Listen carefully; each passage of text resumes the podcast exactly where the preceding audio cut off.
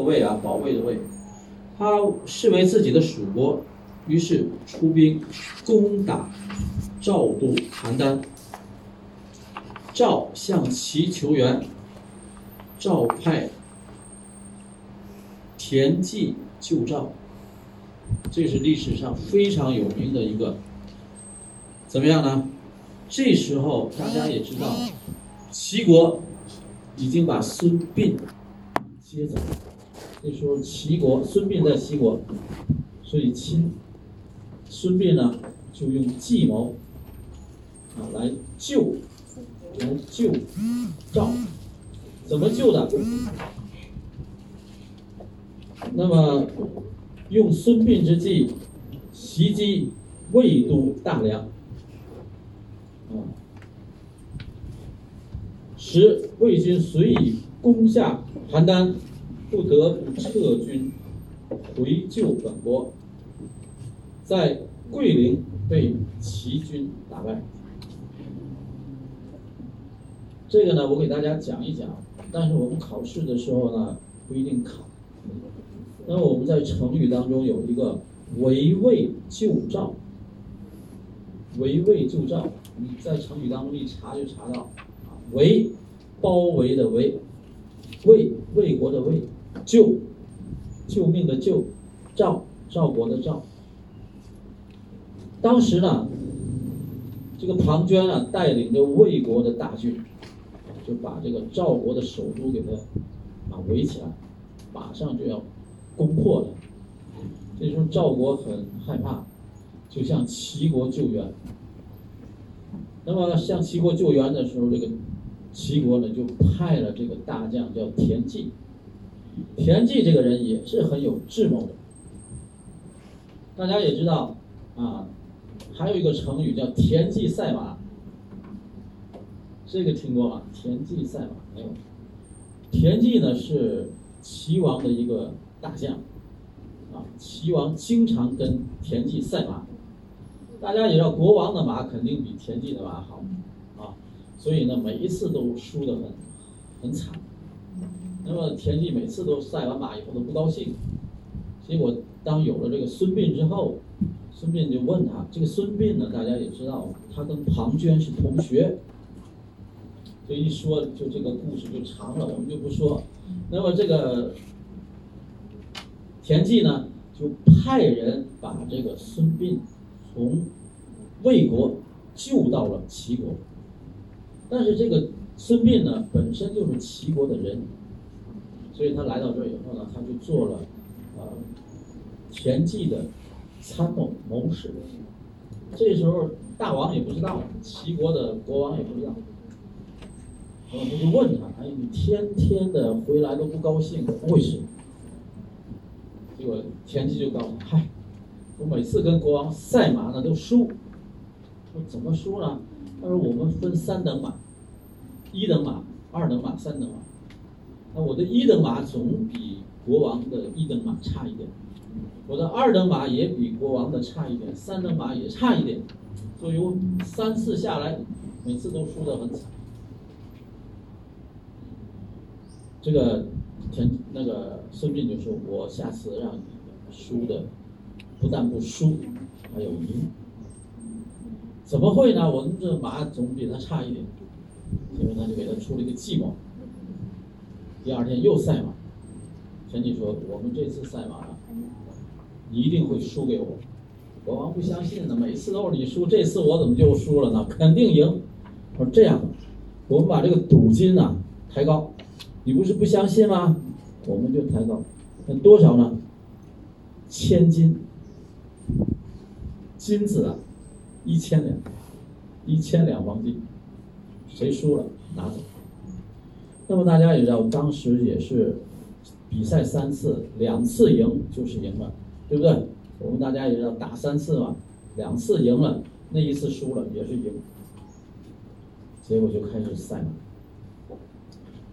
第一波，国王赢了；第二波，田忌赢了；第三，田忌又赢了，一千两黄金。国王很奇怪呀，说每次都是你输，这次为什么你能赢了两次？你怎么赢的？我想知道这个黄金你拿走，但是我要知道你怎么赢的。结果这个田忌就说了，那么我用我的三等马，我的三等马肯定输给你的三等马是吗？不是，那我就用三等马来对你的一等马，我肯定是输啊。那你一等马就比我的三等马肯定赢了，但是我的一等马对你的二等马，我的一等马就比你二等马要快。我用我的二等马来对你的三等马，我就连赢两局。光是谁给你出的主意？就告诉他这个孙膑。结果国王就认识了孙膑之后，就把这个孙膑拜为了他们齐国的宰相，就是来对抗庞涓。那么庞涓呢和这个孙膑，还有张仪，还有苏秦，这是战国时期非常有名的四个人。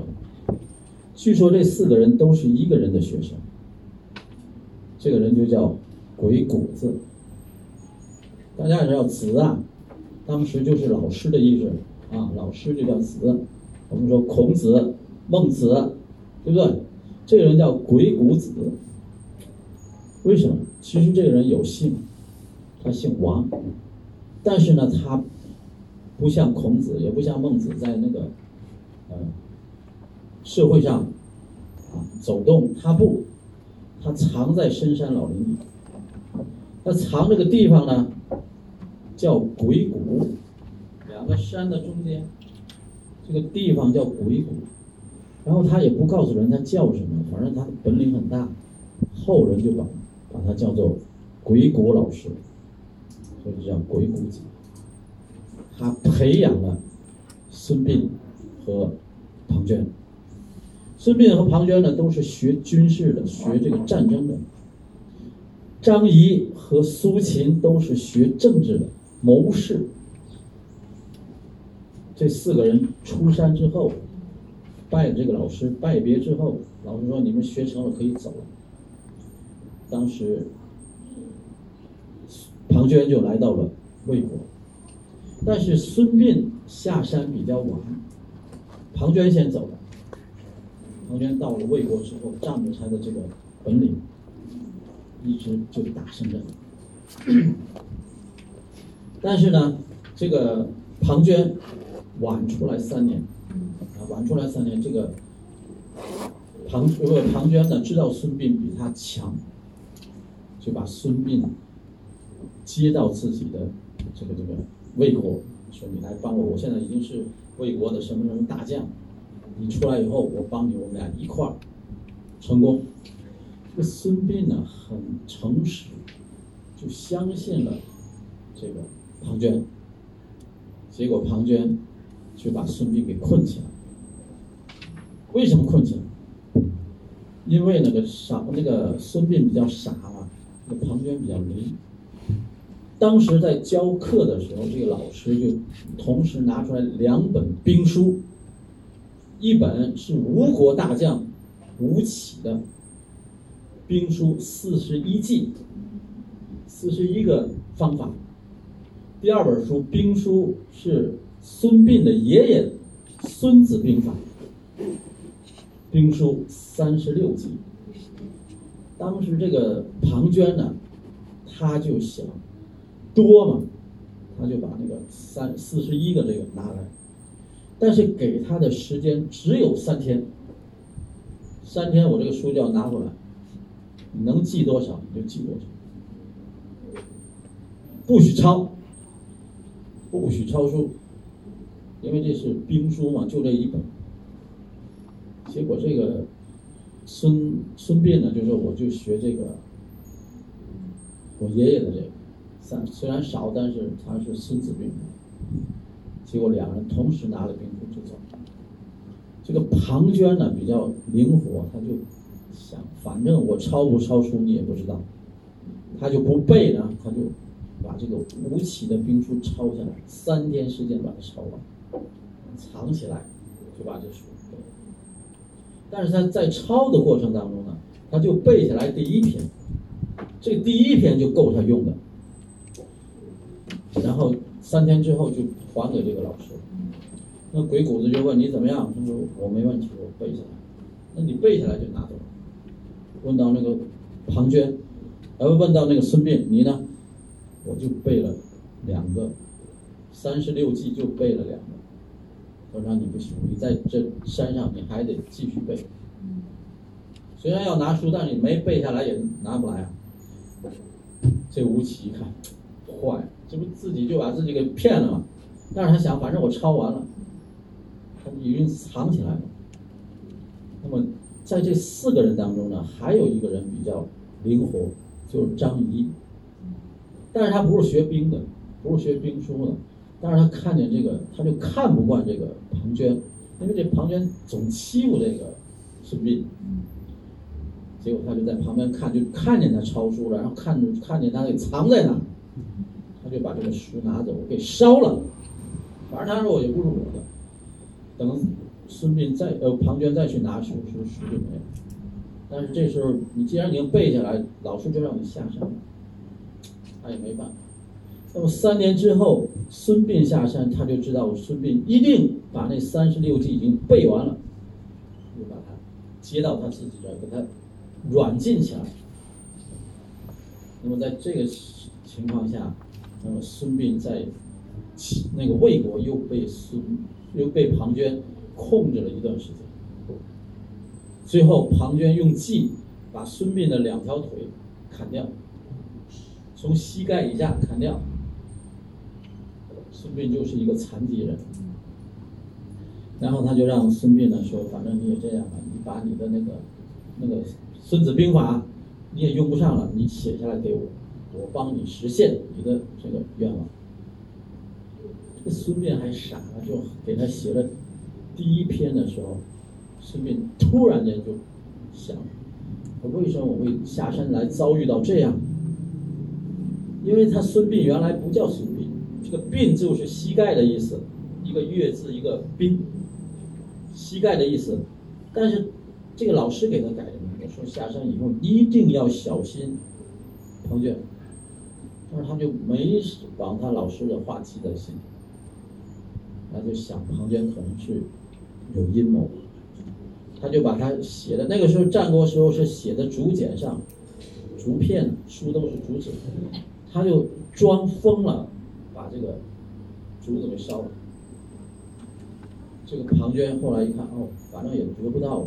再一看，他也疯了，就把他从家里赶出去。那么就看庞涓就在跟那个要饭的待了三年，就这三年当中，那个庞涓还命令人看他是真疯还是假疯。结果就在这三年之中，田忌就派人从魏国把孙膑装在箱子里带走，带去。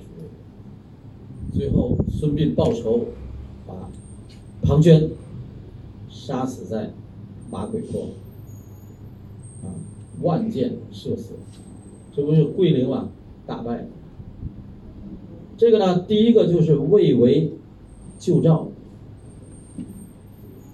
大家得知道，当时如果你救人的时候，你肯定去找他的部队去打。孙膑说：“我们不去。”孙膑说：“为什么不去？”现在他在那打那个赵国的首都，他自己的首都一定没有兵了。怎么样？我们就直攻他的首都，他一定得回来救他。我不去，围魏救赵嘛，他在那儿，我现在把你的首都怎么样围起来，你一定回来救。所以在打仗的时候，大家也知道，他来打你的时候，你不要管他，你找他一个最重要的地方，你就去打他最重要的地方，他一定会不再打你，回来保卫自己。跟人家打架，你也看好，他来打你，不要躲，先去打他那个最薄弱的地方，他马上回来救他自己。所以围魏救赵呢，就让这个庞涓，庞涓当时已经马上就要把这个邯郸攻破了，但是传来赵王就那个他的魏王就告诉他，你赶快回来，我这已经被那个齐国包围了，也不能打了，率着大军就回来。第一个。围魏救赵，他要回来救的时候怎么样？这时候就拦路打援，我们在这等着你了，这边在这围，不是真打，我打他不是真打，是让你回来。他们急着往回走时，我在这儿有人埋伏好了，你来了以后就给你。当时走到这时候，两边都是山，中间都是小路。庞涓的那个手下就提醒他说的。这个道太危险了，我们现在急急忙忙往回赶。这个两边要是有埋伏的话，我们就全军覆灭。庞涓顾不得这么多了，赶快走吧。他说：“现在哪还有人来顾我们呢？”结果就没听，就直接就进去。结果怎么样？两边都就是下来那个山石什么的，军队死伤一半，但是还没有完全败。就撤出来了，这个两边嘛，你不可能堵住他，就撤回来。这时候就看前面就有孙膑的车在那打，挡他嘛。这个庞涓一直就是打胜仗，打胜仗，他就谁也不怕，过去就跟庞涓打。庞涓刚一打就败了，就走了。这时候庞涓就跟着这个孙膑就追。孙膑每次逃跑，就是今天跑到这儿，就告诉他的士兵，扔掉一半的做饭的工具，扔到这儿。比如原来有五万人，扔下两万人。又走一天，又扔下一半。庞涓很聪明，每次都会清点这个做饭的这个工具，一看，说明。齐军的人数一天比一天少，其实人家就是把工具扔在那儿，让你觉得我的兵少了，但是怎么样，一个人都没少。最后还剩几千人的时候，庞涓说他没人了，大部队留下，我们就骑着快马追吧。就是大队人马都在后面，庞涓带着轻骑兵就追上去了。追到这个马鬼坡的时候，就看见一棵大树被砍掉了树皮。上面写着“庞涓必死”，写上名字，看一看坏。再一问这个地方，是马鬼坡。他的老师走的时候，因为鬼谷子会算命，就告诉庞涓了：“逢马必死。”就说你要碰见马带马的字，你就得小心了。他一听这个地方正好带个马字，我庞涓今天是必死无疑。就在他想的时候，孙膑就在山头出现了。说：“庞涓，你还知道我是谁？”庞涓一看，哇，说：“我说我怎么打不胜呢？”原来齐国，他没把齐国放在眼里，就他觉得田忌，他以为田忌在跟他打仗，因为田忌是他手下败将，他就没想到孙膑没封，他还不知道孙膑是假封。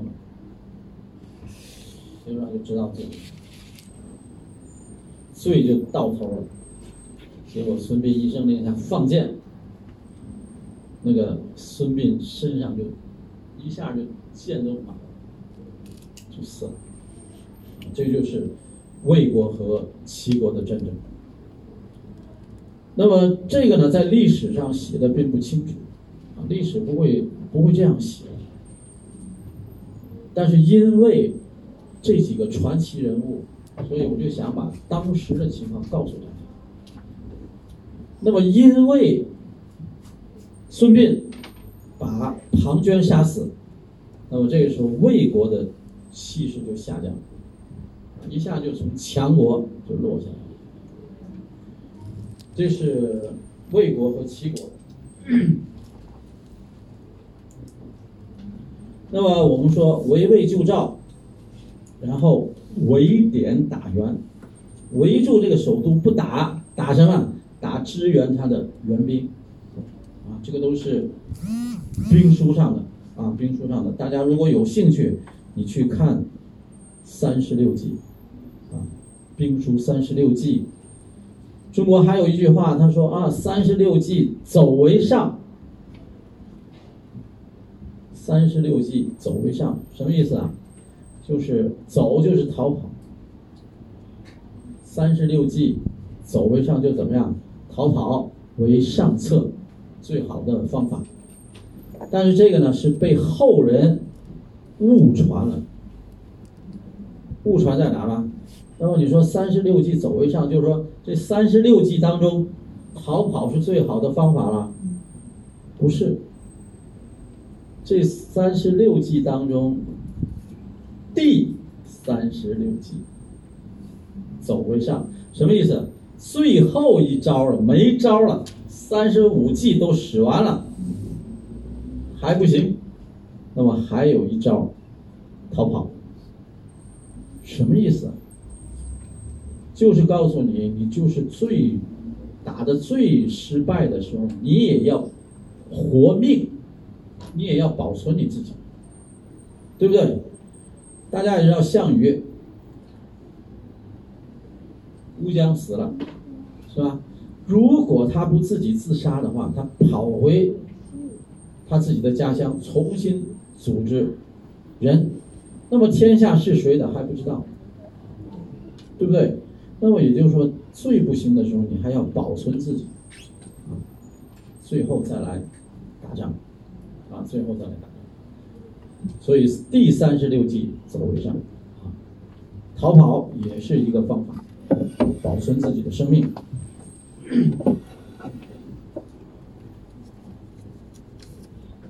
那么次年，魏韩联合又打败了齐军，魏国和韩国又联合，又和呃齐军打仗。这时候，那么因为这个田忌和齐王的刚愎自用，他已经不再听孙膑的。那么他不听孙膑的，最后怎么样？就被魏国打败。公元前三百四十二年，魏攻韩，韩向齐求救，齐仍派田忌为将。孙膑为军师，那么这个时候呢，大家也知道，他看到自己败了之后，又把孙膑重新启用，最后在这个马陵，啊，大家知道，也就是马嵬坡那个地方叫马陵，把庞涓逼死。那么魏太子申被俘，这个就是著名的。马陵之战，由此造成了齐和魏在东方，就是他们就势均力敌了。原来魏是比较强大的，现在齐通过把庞涓杀死，就和魏国在东方有两个大国。这个是我们要说的，这个战国当中其他的那些国家，虽然七个国家。但是我们主要说主要的国家。那么我们再看秦国。秦国我们在历史上还要知道一个人物，就是商鞅。我们在讲哲学的时候，我们也讲到，在中国哲学史上有一个学派叫法家。法家，他们怎么样？遵从严刑酷法，荀子是他们的集大成者。儒家怎么说？人之初，性本善。法家怎么说？人之初，性本恶。没法不行，啊，没有法不行。那么对于这些人性本恶的人来说，就要有法来治他。那么在秦国呢，和其他的国家不一样。我不知道大家去过没有？去过西安。有没有看过兵马俑？看过。那么西安，你感觉到和南方有什么区别？你首先感觉到西安就是第一黄土高原，啊，非常的没有江南这么漂亮。第二，穷，对不对？黄土高原啊，没水没土，所以秦国。一直是啊非常贫穷的一个国家，但是秦国他们所奉信奉的就是黑色，黑色是他们的吉祥色，所以在秦国呢，他就人民比较团结，生活比较艰苦。大家也知道，这样的环境生活的人民，往往是能够吃苦耐劳的。所以秦国的将士打仗就是不怕死，啊，不怕死。那么有一个最有名的人，他就叫商鞅，啊，商鞅，法家的最著名的代表人物，啊，讲究什么？以法治国。当时商鞅来到秦国，就得不到人家的赏识，他一直想见秦王嘛，啊，见不到。当时在战国呢，除了打仗之外，还有一个比较宽松的形式，就是对于思想。大家也知道，我们说春秋战国时候呢，在思想方面属于百花齐放，各抒己见。你有什么样的意见，你都能说。所以战国又是一个非常自由的国家，思想上非常自由。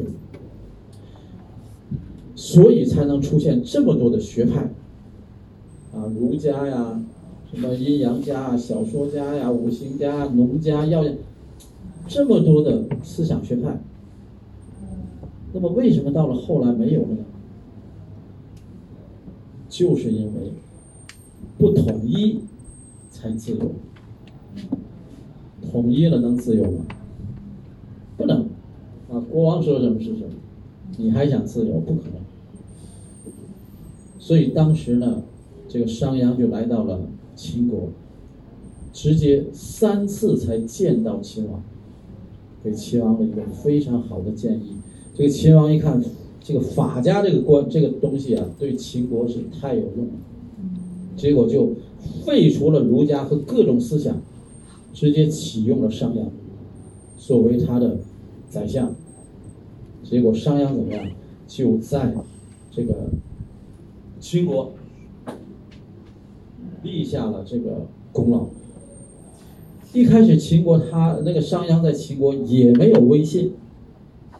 大家也知道，树木为信，树木为信什么意思啊？那么商鞅一开始大家也不信他，也不信老百姓，也不信当官的，不信政府。那么当时为了让大家对政府有信心。商鞅就在城门北城门立了一个木头，一个树干，贴了一个告示：谁谁把这个树干从北门扛到南门，赏银五两。大家就看都告示嘛，看了以后。这一个木棍拿过去就五两，没人信呢。过了中午还没有人来做这件事，商鞅也很着急，提高又提了，谁拿过去赏银十两，更不信了，是吧？拿过去就十两不信，没人拿。当时有两个父子两个要饭的。就很穷，说嗨，不就拿个这个树干嘛，拿过去给我们就好，不给没事。接了那个就拿，结果马上给十两。大家看，哦，真的是说到做到。那么就商鞅就是从这给自己树立了威信。那么大家也让那个战国时期都有那个皇亲国戚啊，贵族啊。你一个商鞅能够发号施令吗？但是就通过这件事，那么树立了商鞅的威信把，秦国变成了一个在中国西部一个非常强盛的国家。那么怎么样呢？他们就向东部扩展势力，先是打败了三晋。割取了位在河西的全部土地，这个三晋呀，啊，应该是啊山西这一这一块儿啊山晋，也是魏国的附属国，啊，等于把魏国的势力就削弱了。后又向西南北扩充疆土，到公元前四世纪末期，疆土之大与楚国相邻，到了公元前四世纪的时候，它就很大强大了。那么在秦与三晋的三晋的这个争斗之时呢，齐国在东方发展势力。公元前三百一十五年，齐国利用燕王哙将王位，呃，燕王哙将王位给祖国子之而引起的内乱，一度攻下了燕国。啊，燕国。河北，啊，燕是中国河北现在河北一带。后因燕人的强烈反对，齐国才从燕国撤出。那么当时能与秦国抗争的唯有齐国，斗争的焦点集中在争取楚国。看现在呢，七个国家就剩下了。秦、齐、楚，啊，秦、齐、楚，楚国改革的不彻底，国力不强。大家提到楚国呢，一定会想到另外一个人，屈原。屈原，楚国的大夫，啊，也是宰相。但是楚王啊，就非常的昏庸，啊，最后屈原怎么样？跳江，啊，跳汨罗江。那么他呢，国力不强，但。幅员广大，人口众多，而且呢，大家也知道，楚国是江南呐，南方，南方和北方的最大的区别就是南方富，鱼米之乡，粮食啊，水果那都是比北方要好的很多。那么楚结秦啊，结齐抗秦，使秦国的发展受到影响。于是，秦派张仪入楚，在这里呢，就不得不说了这两个人了，一个是张仪，一个是苏秦。这两个人也都是跟庞涓和孙膑一样，是鬼谷子的学生。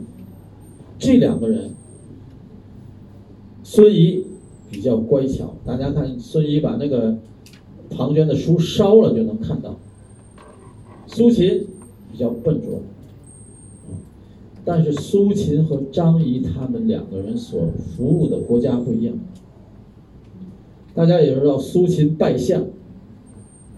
苏秦，他指的是连横。连横什么意思？苏秦把六个国家，六个国家联合起来抗秦，结果这六个国家。都拜苏秦为宰相，那么苏秦就变成了六个国家的宰相。这六个国家团结起来怎么样？要跟秦国要一争高下。张仪不是，你不是联合吗？我是放纵。联合啊，中国的啊六个国家连起来抵抗西北的秦国。张仪怎么样？我就。帮助秦国怎么样吞并六国？那么苏秦和张仪又走到了对面，张仪去帮秦朝和秦国，苏秦去帮那六个国。最后我们看，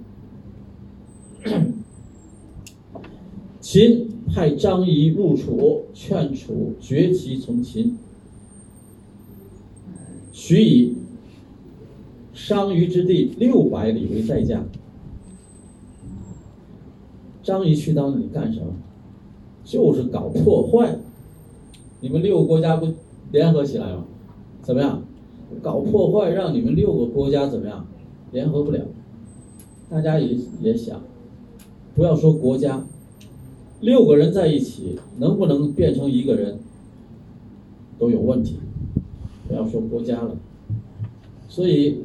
先到楚国，就告诉楚国，我要给你六百里的土地，啊，给你，秦国让利给你，让你来从事发展。楚怀王怎么样？太好了，这不就天上掉下来的利益吗？马上接受，不再跟那六个国家，你不说连齐嘛，连齐抗秦嘛？我现在秦国给我好处，我不跟他好了，我跟秦国好了。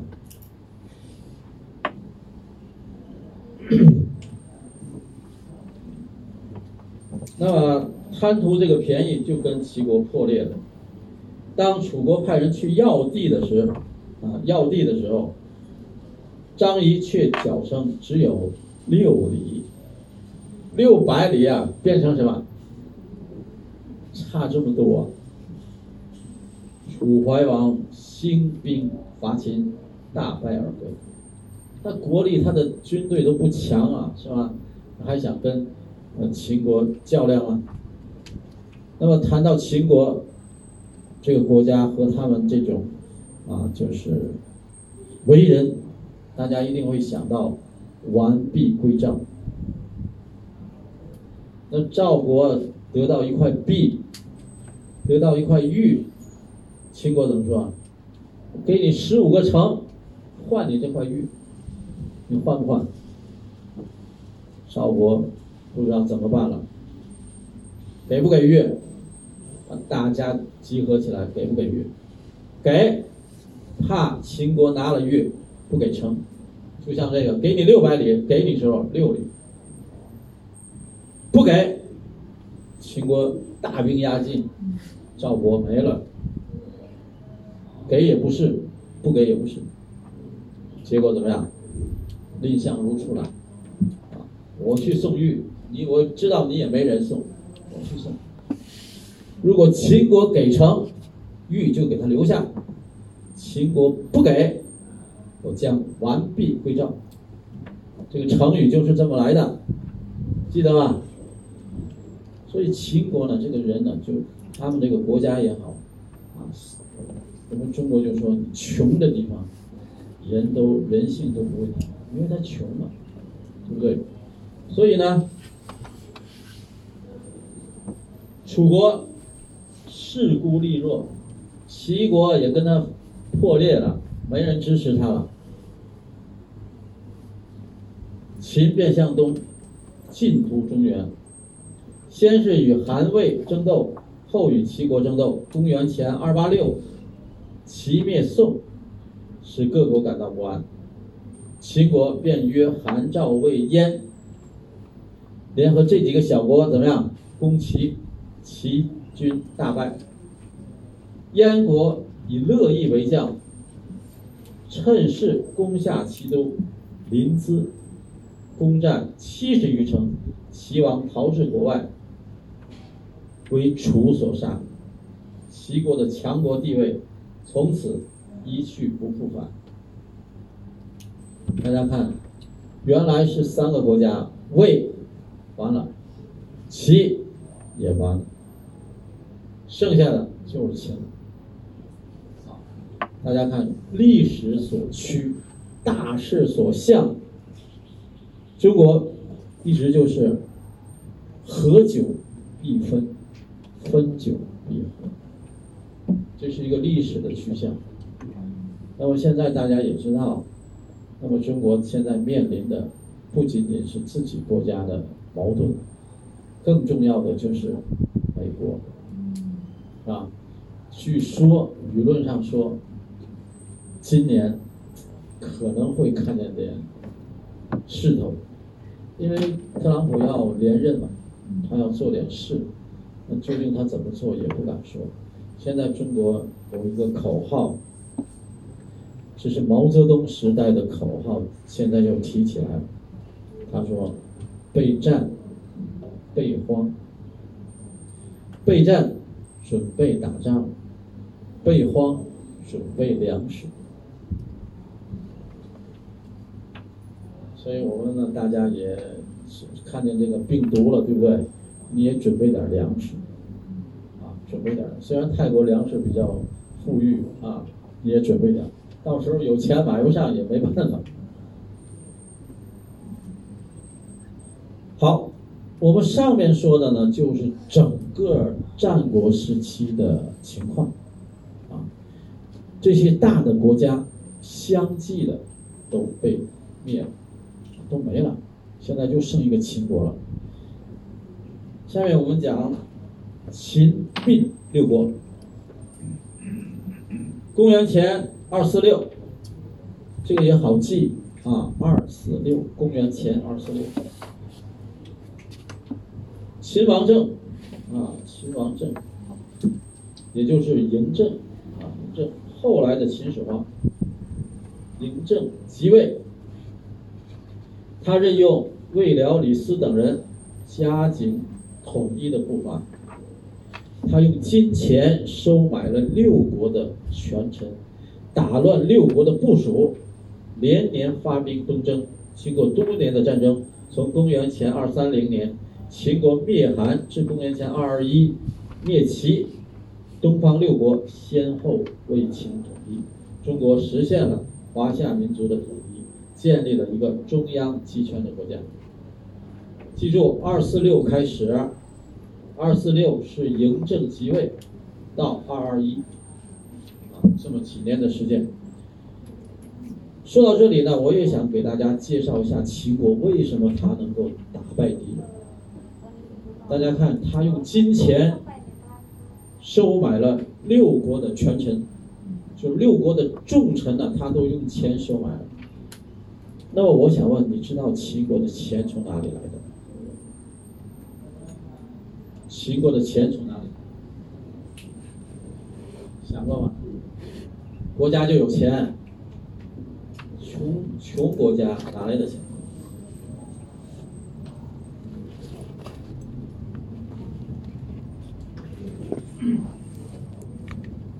那我不知道大家看过没有？看过有一部电视剧叫做《大秦王朝》。《大秦王朝》这部电视剧，你可以从有图啊去搜索。当时就为了行贿这些国家，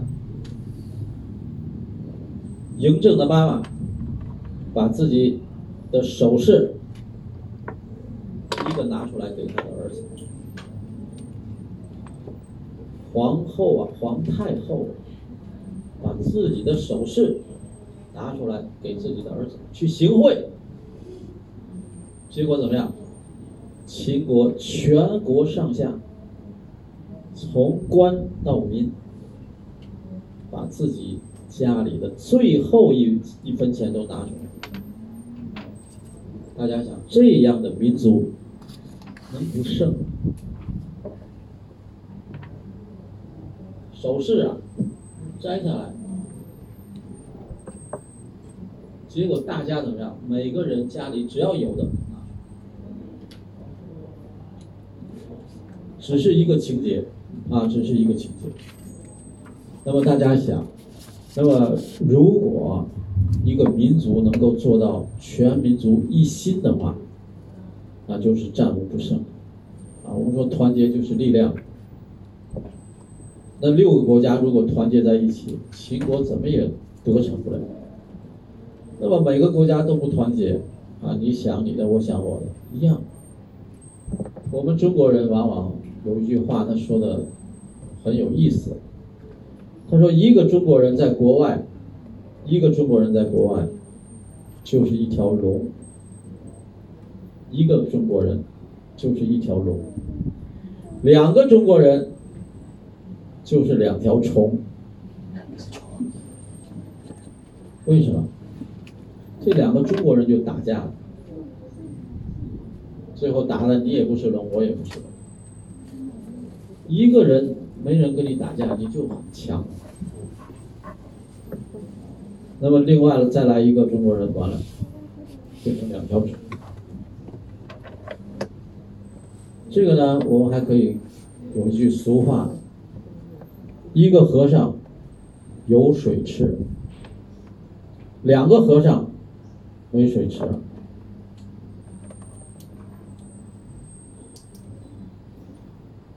为什么？一个和尚呢，自己挑水自己吃；两个和尚，你挑，你挑，你挑，结果没水吃。互相的啊争斗。这个呢，从历史上也能看出来，也能看出来。那么，我们的泰国现在也是一样，团结嘛，一个民族要团结啊，你不要煮豆燃豆萁，豆在釜中泣。都是泰国人民，你干嘛游行游什么行？还要跑到蓝钢平大学来游行？他要来我就告他，赶快回家吧，是吧？下雨下大了，啊？他不听我的，是吧？他不听，我告诉你这真是你要干什么，是吧？泰国要团结，不团结什么都没有。现在本来这个经济就很困难。你还在这游行，有钱吗？今天吃了吗？吃饭了吗？保证说还没吃饭呢，去买骂骂吧，不要在这游行了。真的，我说的是心里话。谁在这个台上能怎么样？现在这个全世界都是这个局势，啊，你说泰国穷就是谁谁谁的责任？谁的责任？中国也一样，现在。中国现在你看。还来泰国吗？不来了。为什么不来？不是没钱，是中国不让你把钱花到外面去了。不是中国没有，他现在在中国就是你在中国国内花钱，中国钱不要再拿着钱上外面了。所以我们泰国再想出现以前的那种状况，恐怕是不容易。大家知道，在那个湄南河边上有一个那个大的那个叫什么警察转的那个 A 线啊，大家现在再去看，原来每天到那堵车，走也走不动，都是拿小旗子的，现在不堵车了。再一看，商店灯光都没有，为什么？没钱，没人来呀，倒闭了。大家知道拉长的 PC 的，它叫火车头市场 l o t f i 啊，达拉 l o t f i 你现在再去看，灯光也没有，不是夜市吗？嗯。灭不夜？为什么没客人？很多大的那个旅行车被银行拿走了，银行要那干什么？卖也卖不出去。对不对？旅行社也不行。导游你怎么样？导游啊，有客人吗？没有了。转行吧。就有时间来上课。听课对不对？来来上课吧，不要去找客人了，对不对？来上课吧。那么我说到这儿呢，就是说，那么秦国就是这样一个很好的例子啊，它就一个国家。就能拿出来这么多钱，把六个国家的重臣就给他收买了。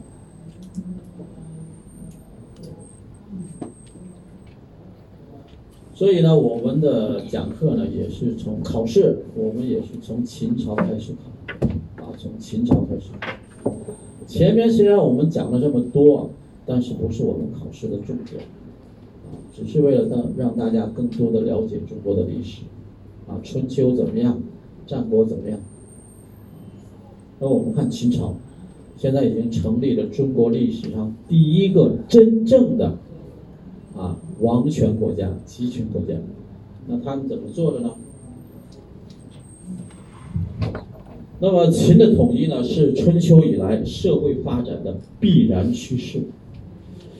大家想一想，分分久必合的原因。大家想，你是分着干发展的快，还是合着干发展的快？美国和中国没法比的原因在哪里？美国的土地是中国的两倍，土地啊，人口却是中国的差不多十分之一。中国十三亿，美国差不多一亿多。但是他们的农作物全部都是机械化，一大片上去。那么在农，在美国，他只是一个农庄的一个农庄的一个农庄主，在美国也就是一个富农，富农富裕的农民，因为他还要请机械，请这些工人。那么他的这些土地如果在中国，那就富的了不得了不得。为什么？中国的土地全都是单片，这一片那一片那一片，怎么种啊？人工啊，人工自古以来，人工种地。现在中国为什么要要准备粮食？就怕打仗。中国现在农耕土地、粮食是一个很重要的问题。原来中国是一个很大的出口粮食出口国，农业国家嘛，现在翻过来了。粮食进口国，十三亿的人口吃饭，一天要吃多少粮食？所以呢，和是必然的，合起来才是历史的趋势。比起西周、东周时期的生产力，有了新的发展，采矿、冶炼、铸造业中出现了许多新的工艺。如竖井中采用舵盘之户，使用掘深处的铜矿成为可能。怎么样？他开始进行深入的挖掘。大家也知道，古代的采开采呀是露天的，你深多深，你也要把这片全部挖走才能看到下面。大家也知道，现在的开采。直接挖洞，你多深我都挖下去，不是露天的。在秦朝已经实现了，秦朝已经不再露天开采。我不知道我们的矿，泰国的矿，比如占差不离，我们的宝石矿怎么采？是挖洞呢，还是露天开采？我听说还是露天，抬出来一块儿，抬出来，山都被挖平，树也没了。那么你要采取深掘式的开采，山还是山，树还是树，只是你挖洞进去。啊，这个时候在秦朝已经有了。大家我不知道大家去看没有看，在曼谷展的这个秦朝的展览。啊法政大学旁边，博物馆去看了，看了。那我想问你，看了没有看？秦朝铸的那个剑，秦朝铸的那个剑，铜剑，看了，模型也摆在那儿。两千多年前铸的剑，挖出来之后不生锈，一点锈都没有。奇怪吗？铜它也会生锈的，铜剑，那么肯定是在铸造的时候，在这个铜里加上了很多的元素，其他的元素，它才能够不生锈。那么出土这些铜呃秦朝时的铜剑，科学家们都震惊了，啊，傻了。原来以为这个拔都拔不出来，因为它带着鞘嘛，你想锈住了，拔都拔出来以后，一粒灰尘都没有，太干净了。不要说锈没有，上面的花纹还非常的清楚。铸剑呢，上面还有花纹。那么焊接、清错。鎏金和失蜡法铸造工艺，使中国的青铜时代进入了一个繁荣的时期，啊，这里面呢，我就简单的给大家说一下，啊，失蜡铸造，铸造大家都知道吗？铸造知道吗？肯定不知道，导游知道吗？铸造，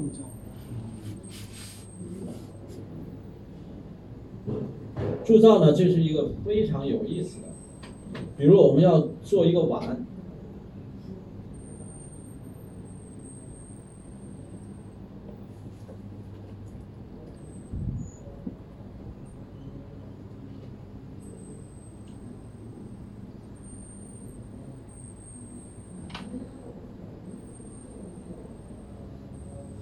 如果我们要做一个碗的话，杯子或者碗，就反正这么一个东西，那你怎么得到？怎么得到？下面有一一一好，我们就呢，下边呢，我们就做一个沙子，下面做一个沙子，鼓的，对不对？然后我们上面再做一个沙子的模型。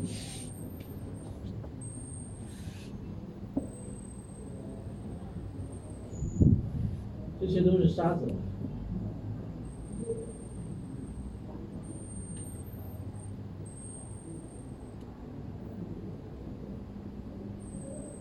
能看到吧？那我这两个箱呢，我就可以打开，上面是空的，下边呢是出来一个，那么中间有那个缝隙，怎么办呢？我们就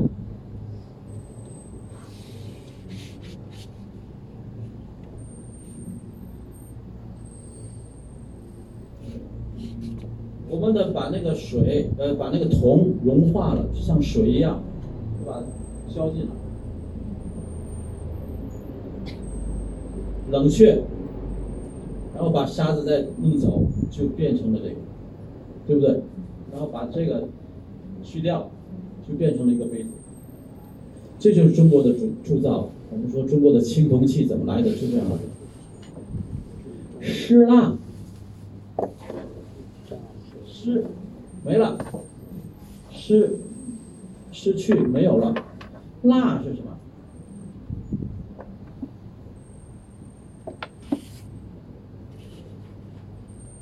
蜡是什么？天啊，屁碰是什么？蜡烛，就是蜡是吗？就是我们做的蜡烛，对不对？那么这个蜡为什么叫湿蜡？没了。那么也就是说，我们在大的要用沙子，大的用沙子，那么小小的很精密的铸造，我们不用沙子，我们用蜡。这个蜡大家想，受到热怎么样？熔，融化了，所以我们把这个膜都变成蜡的，然后浇进去，这蜡子怎么样？化但是这个温度要保持的很好，碰到这个马上就化了，就麻烦了，对不对？所以呢，在秦朝的时候已经有了这种精密的铸造工艺，当然是很小的，进去以后这个蜡保持一段时间就没了。那么这个杯子已经形成了，这个蜡就没了。我们叫蜡模。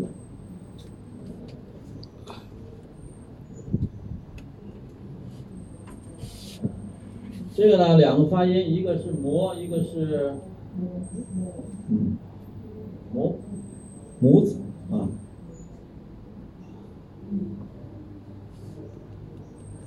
大家知道我们的月饼怎么做的吗？啊，有没有模子啊？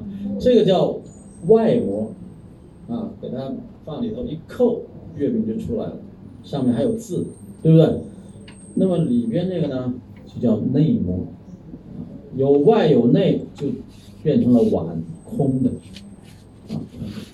如果大家想这个里边的没有，出来就是个铁疙瘩，实的了，是吧？那么这样呢，就是我们啊这些科技工艺，这个也不考你，但是你要知道。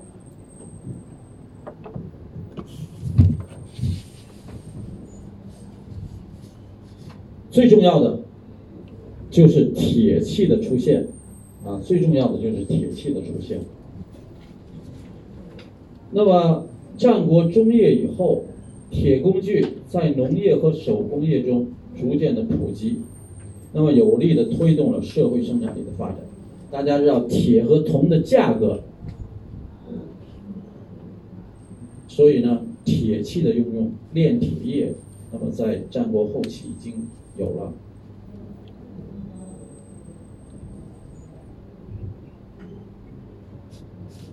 这时候社会的分工就更细了，各行各业的兴盛，促进了商品的生产和流通，使商业的活动空前的活跃。新兴的地主阶级以及相应的生产关系的出现，对旧的生产方式是一个沉重的打击，这是生产力的一次解放。可是，我们在这说到另外一件事，就是分封制。分封制导致割据与混战，给社会经济带来很大的损失，造成人员的大量伤亡。各国之间设官立禁，也不利于社会生产的发展和文化的交流。因此，只有实现统一，才能促使社会更快的发展和进步。广大的农民、工商业者和新兴地主都盼着统一，虽然。统一是靠长长时间的战争实现的，人民为此付出了巨大的代价，但是它毕竟换来了历史的进步，是一种新的制度啊，使一种新的制度得以确立。这一段一定要懂得。我要问你，为什么秦国统一六国是历史的？必然趋势，或者说，为什么秦朝的统一是社会发展的必然趋势？你能不能总结这个答案出来？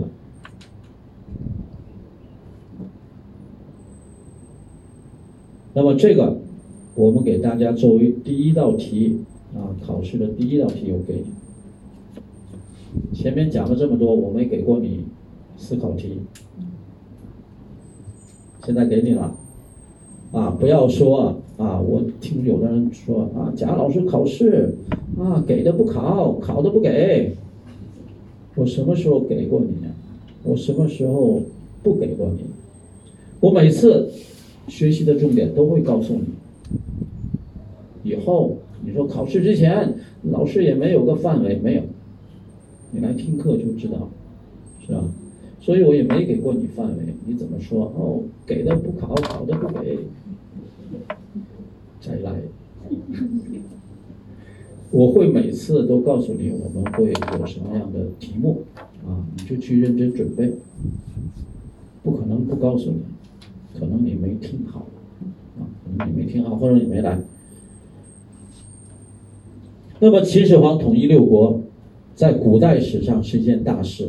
它对中国历史的发展具有重大的意义。秦始皇废除了古代的封国建藩制度，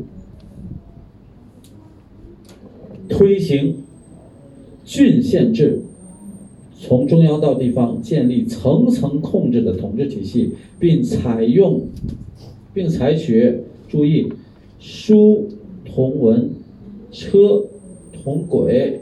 统一度量衡等措施，对中国封建社会产生了极为深远的影响。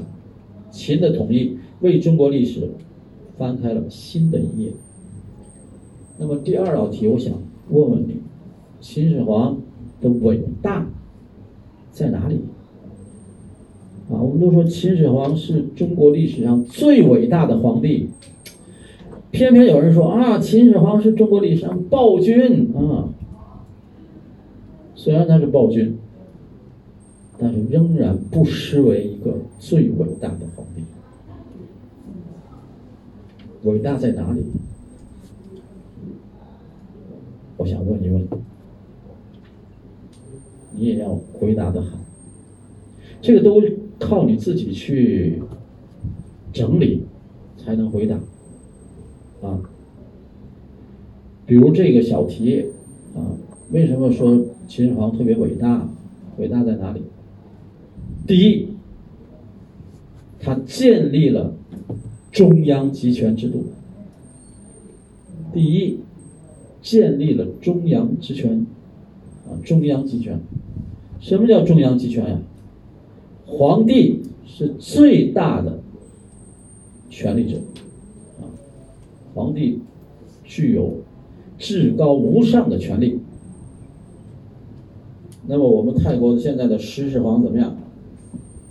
也一样具有至高无上的权利，但是因为我们是民主立宪的国家，所以国王把他的权利怎么样委托给了政府，不是说人家狮子皇没有权利，我们是是吧？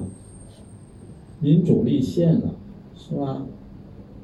那人家国王把国家把权力委托了人民，什么叫做君主立宪呢？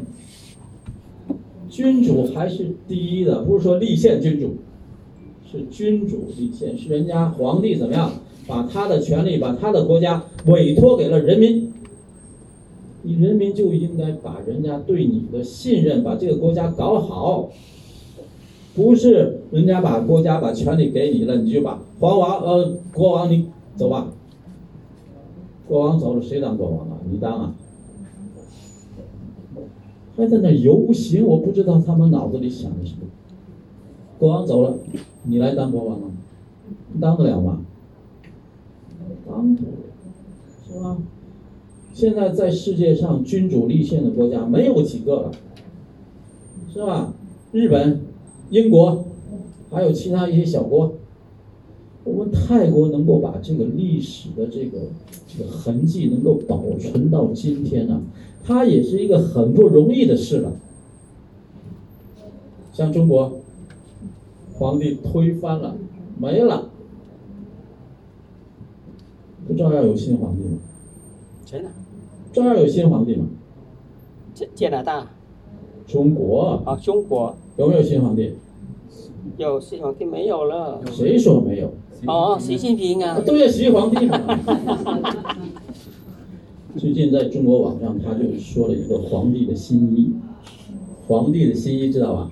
皇帝的新衣，听过这故事吗？安徒生童话选里的嘛，有几个骗子嘛，就说他们会织最好看的那衣服，让皇帝穿上。然后穿皇帝穿上新衣以后，就在马路上走嘛，所有的人都在那说：“哎呦，皇帝的衣服太好看了，这么好看的衣服。”最后有一个小孩在那说：“我怎么觉得皇帝没穿衣服呢？” 听过这个吧？人家就用这个来说习近平，说习近平现在就穿着皇帝的新衣呢。就是说，大家都不敢说出来事情的真相。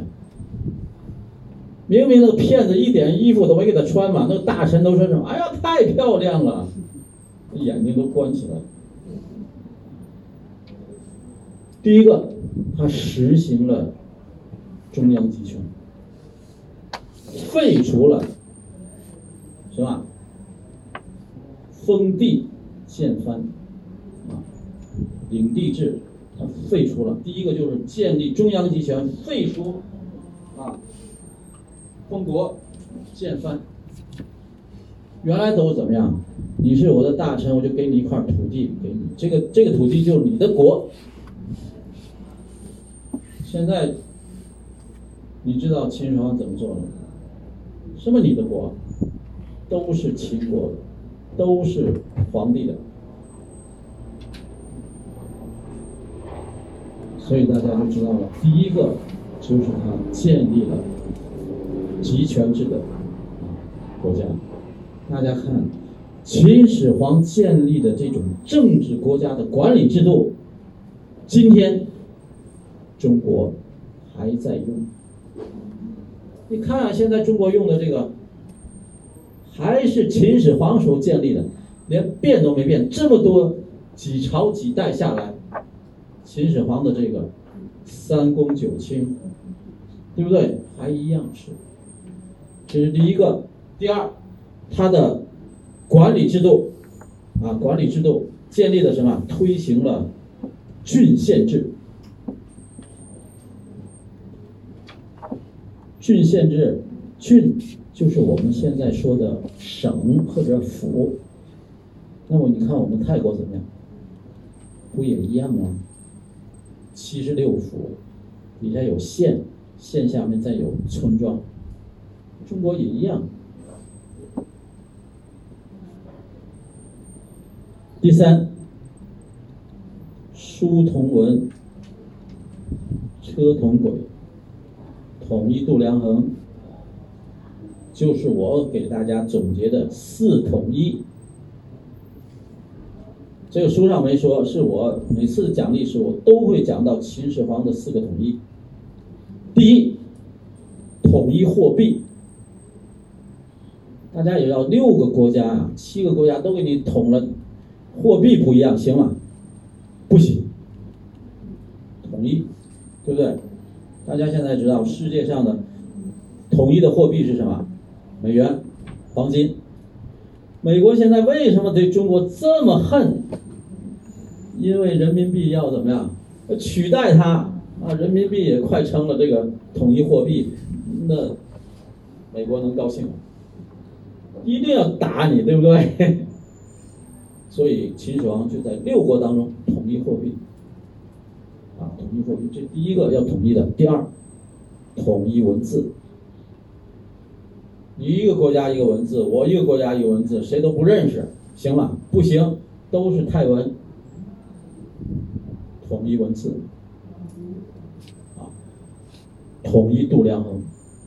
那么度量衡是什么？车同轨。什么叫车同轨？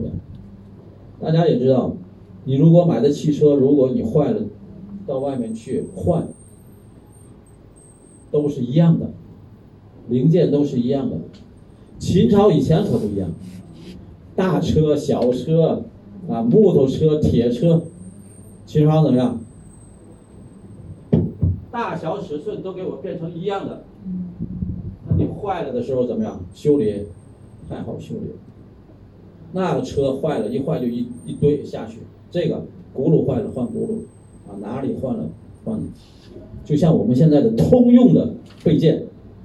一换就可以了，但是也出现了另外一个问题，这个事情是没想到的。我们也考试也不考。大家知道车同轨，它的轱辘大小就一一样大了。那么走路的时候，中国那个时候除了土路就是石路，对不对？那么土路还好，我们土路经常平一平啊，你压过去以后，大家想，你车啊。都是一样大小的，如果有了印儿的话，那个轱辘怎么样？一定会在那个印儿里走，这个就叫折，那个印儿就叫折，一个车字边一个折，轱辘印儿，轱辘压出来那痕迹，车辙。所以我们成语当中有一个前车之鉴，前车翻了怎么样？前有车。后有辙，车过去了就会有这个车的印儿留在放放在后面。大家想，车都一边大，泥土还好，石头呢？一点一点一点，那个石头就变成这样。那个马路啊。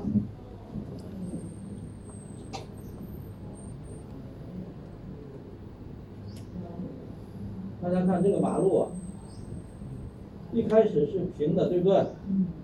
那么走的时间长了怎么样？就有了那个弯儿，对不对？你越走那个弯儿，就一走就掉在这里，一走就掉在这里，就好像那个火车的那个车轨一样。大家想，直着走，直没问题，拐弯呢？拐得了？怎么办？所以当时的路面怎么样？当到一定深度的时候，就有石匠把这个，就把它，那个不是把它放进去的，而是把这一层怎么样，整个踢掉，又平了。石头啊，磨磨磨又出来的洼了，又踢掉又平，所以它才能够拐弯，对吧？大家可能没看到，我们有的时候到古的地方，会看到那个门洞啊，它的那个城门是带有门洞的，是吧？你现在站的这个地方，离那个门呢，你会觉得，哎，怎么这个城门这么高呢？其实，在古代不是这么高，很高很矮，一层一层的怎么样砍下去，你那个城门怎么样越来越高？所以现在你看，我这城门这么高，其实是路面造成的。为什么会这样？那个时候都是木，我们泰国也一样，木头的车轮，然后上面还要钉上铁钉啊，你才这个才结实，不会把它磨坏。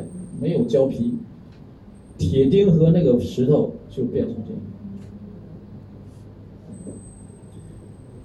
所以车同轨也有它的不好，有它的好处，也有它的不好处。你看都磨成这样了，拐弯拐不了了，是吧？所以它就会不停的把这个路面凿下去，凿下去。这是第三个，第四个，统一了疆土。四统一啊，统一的货币，统一的文字，统一的度量衡，统一了疆土。疆土国家，对吧？疆土啊，统一了国家。统一了中国。那么我们说度量衡都有什么？统一了不是光是车同轨，还统一了什么？重量啊，斤啊，两，统一了长度，寸、尺、丈，统一了测量的这个土地的啊，亩。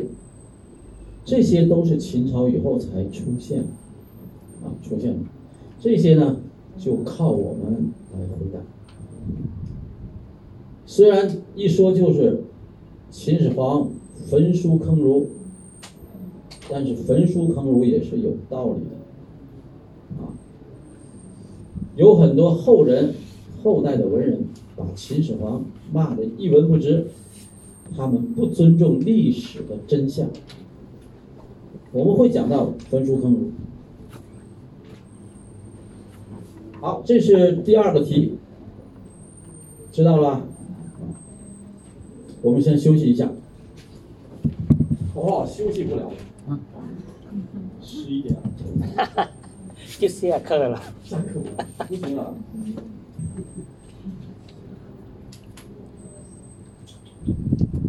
都是现在的量衡啊。就是靠靠一方的标准是吗？对对。现在国际标准。国际标准。现在国际标准，中国以前的标准是寸。还还中中国还要还要跟他西方的一样嘛？一样，现在都是 cm 啊，cmm，还有 km。那那那那就西方人啊，好像美国啊，他他不愿。中国人偷他的一个标准去吧？不是他愿意不愿意的，是大家都在使用。对呀。但是中国呢，它现在有两套，一个是自己的，比如我给你举个例子，中国的书法，中国的这个画画，它所使用的宣纸，到现在你买宣纸。宣纸的制作不是按 cm，按尺。按尺。我们买整张的尺，长度四尺，宽度二尺，就是一比二的。一尺等于多少呢？三尺是一米。三尺一。三尺是一米，那你一换算呢？一尺就是三十三点三三三三三。对对对。啊。就是永远都除不尽的，但是它仍然不按照厘米，还是按照尺来卖给你。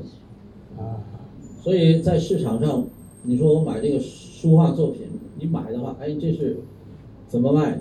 他就问你要买几尺的，几尺的。那么一般的就是二十四尺整张。那么二十四尺整张呢，它可以分为四份，那就变成了一二尺，对不对？长度是二尺，然后宽是一尺，就等于变成了一二尺，也是二比一。这个我们是最小的。那么还有什么二尺乘二尺的方的，我们叫斗方，二尺乘二尺。我们还有对折，一尺到四尺的对联，啊，这些到今天，在这些领域，你说我变成 cm，你还变不了，对吧？他就不承认你那个 cm。那在农村，走这个路的远近，你跟他说一公里，他不认识，一公里多少不懂。你跟他说，哎，一里地，他知道，一里地多少？五百米。我们中国怎么办？一公里等于二里，两华里，华里了。所以中国一里，在农村到现在也是，哎，你家离我多远？二里地，走出去二里地，二里一公里，一公里。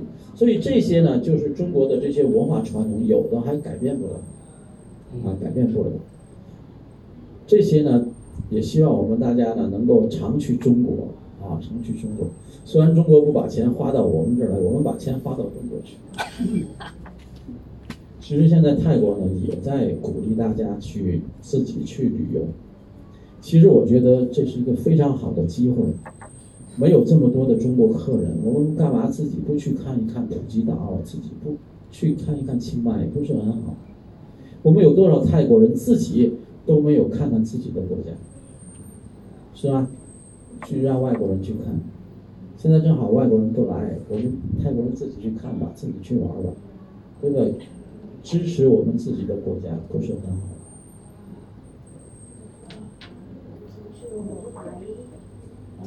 百姓有土地私有权吗？中国嗯，秦始皇。秦始皇允许。以前是那个井田制。对对对，那么也就是说，在中国。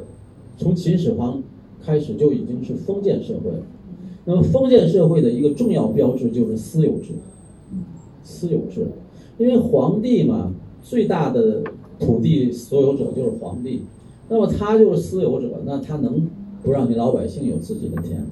一定，只有到了毛泽东，才都变成了国家。现在在中国。不允许你有私私有土地，私有土地，所有的土地都是国家的，这个就是土地公有制，它不再有土地私有制的这个权利。这一点呢，也是我们到现在为止，我觉得我们学校也好，啊，外面的很多大学也好，都没有讲到我们现代中国，对不对？一讲古代哲学史，啊，中国古代历史。啊，古代文学史，你怎么不讲讲现当代的呢？古代我们回不去了，我们到中国就看到今天，怎么不讲讲呢？不敢讲，不敢讲，不敢讲。怕政治方面？不是，因为现在讲的，你不知道是对还是错。也许现在是对的，以后就是错的，对不对？大家也知道，我们中国当代经历了多少领导人？毛泽东、邓小平、江泽民、胡锦涛、习近平，这几代人了，几代人的政策都是翻手云，覆手雨。今天手心朝上，明天后来又翻过来，再翻回去。你说明你作为一个国家的领导，你这样，那老百姓怎么办呢？对不对？那么我们原来老百姓、国家、教育、医疗住房这是国家给每一个中国公民的享受的福利。现在房子你自己要掏钱买上学要高收费病了有钱你就活没钱你就死。这和毛泽东告诉我们的怎么一个天上一个地下，是吧？原来毛泽东跟我们说，我们要解放全人类，我们要先解放我们自己，是吧？我们要保证我们的老百姓吃穿不愁啊。现在呢，压在中国老百姓头上的三座大山：第一，房子；第二，上学；第三，医疗。印度怎么样？跟中国差得很远，是吗？医疗免费，教育免费。住房免费，对，中国拿那么多钱去帮助外面，不帮助帮助自己，我保证不回中国。我怕一一一下飞机，他把我抓起抓起。好了，今天我们就因为讲的也很多，我们就不浪费大家的时间。然后休息，下午还有成语，成语课。下课。下课。别忘了今天的两个问题。